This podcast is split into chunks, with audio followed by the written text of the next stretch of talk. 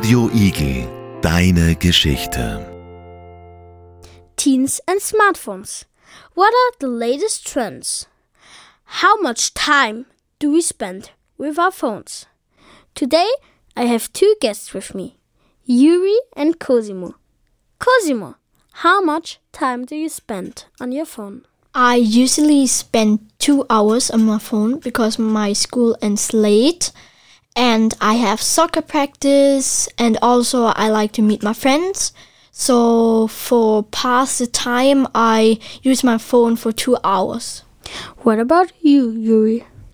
I spend about two hours on a school day on my phone.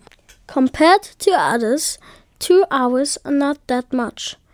But if we will think about the whole week, that will be 14 hours.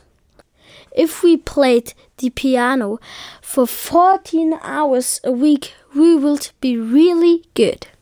I use my phone for two hours a day. That's the limit of myself. Cosimo, do our phones actually connect us?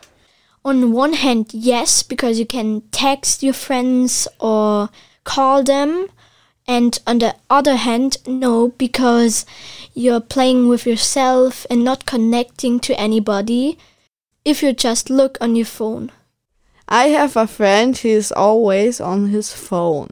He was in the tram and then he forgot to get out from the tram because he was looking on his smartphone. Gabriel, what can teens do to make sure they are using their phones responsibly? First of all, they need to limit the screen time. Second of all, they need to establish rules.